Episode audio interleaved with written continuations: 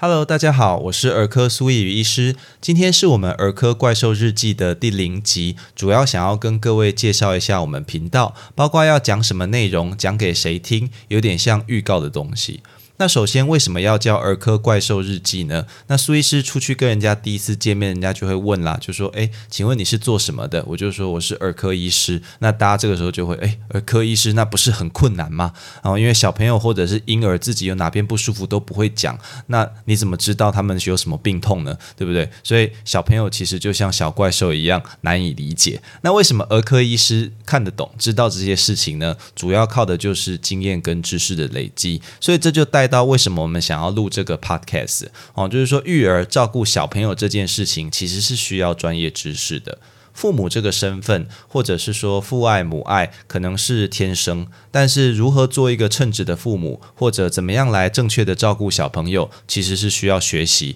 跟很多背景知识。那现代人又非常忙碌啊，你没有空去读书或者上专业课程来得到这些知识，对不对？光是照顾小朋友或者上班做家事，就把你一整天的精力跟时间给耗尽了。但是反过来说，如果你今天不是健康照护的专业人士，你不是医师，不是护理师，那你其实也不需要知道的这么深入，你需要的只是一些很实用的基础知识，对不对？所以透过 Podcast，希望能够用很短的时间，我们把这些各位需要的资讯提供给大家，那照顾小朋友就会更加来得心应手。那最后就是门诊会谈的时间其实非常有限，有的时候我在诊间也很想要花更多的时间让爸妈了解更多，那可是无奈时间就是不够。那对于父母来说也是，他们都会跟我说：“哎，苏医师啊，我每次来看你的诊啊，其实我在家都有想好很多很多问题想要问你，可是一来看到你的瞬间，我全部忘记了。哦，这不是常见的状况吗？哦，那所以说，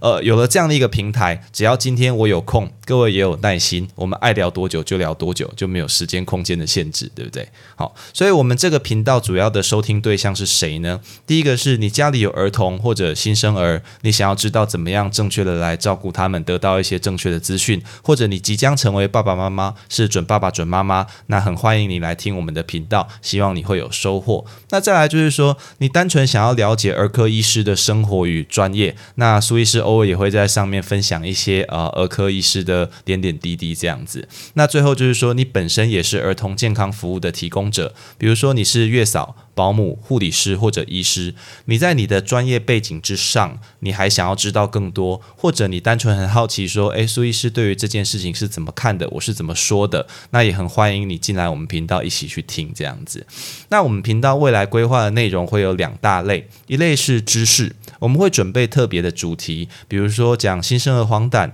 婴儿猝死症等等。那我们针对这些主题去聊一些细节，那会尽量避免掉一些太高深的专有名词或者。数字记忆的东西。那第二类是闲聊，就是苏医师会在这边分享身为儿科医师的一些工作跟生活，那偶尔也穿插一些小知识来带给各位这样子。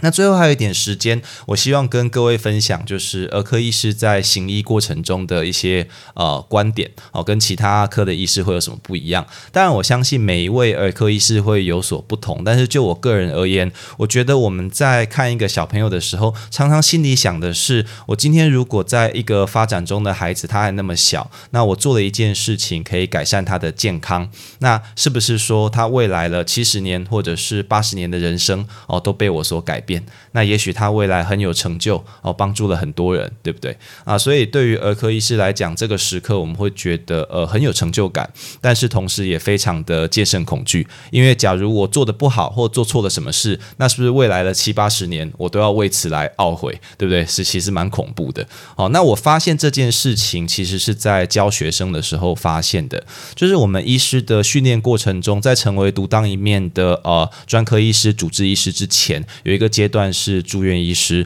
哦，就是第一线在医院照顾这些病人。那因为这些住院医师呃还没有办法独立决定很多很多的事情，所以会需要主治医师给予指导啊，那告诉他们说，呃，怎么样处理病人这样子。那就在呃某一次，我连续好几个晚上去医院教住院医师之后，隔天护理师就跟我说：“诶，苏医师啊，那你为什么要这么辛苦呢？其实你可以打电话，就是电话吩咐这些住院医师就好啦。为什么要这么累，还跑来医院这样子？”那我很自然就回答说：“可是我如果没有来到医院第一线，看到他遇到什么问题，然后给他最正确的资讯教导的话，那是不是未来这个住院医师成为独当一面的专科医师、主治医师？他未来可能职业三十年、四十年、五十年，看的每一个病人，我都对不起他哦，对不对？会有这样子的疑虑哦，所以我们儿科医师在看病人，其实是会有这样子的一个啊心情在里面，这样嘿。所以我们今天的谈话就到这边。如果你喜欢本频道的内容，欢迎按下关注或订阅，这样就能够收到本频道的的最新通知喽。我是苏怡医师，我们下次见。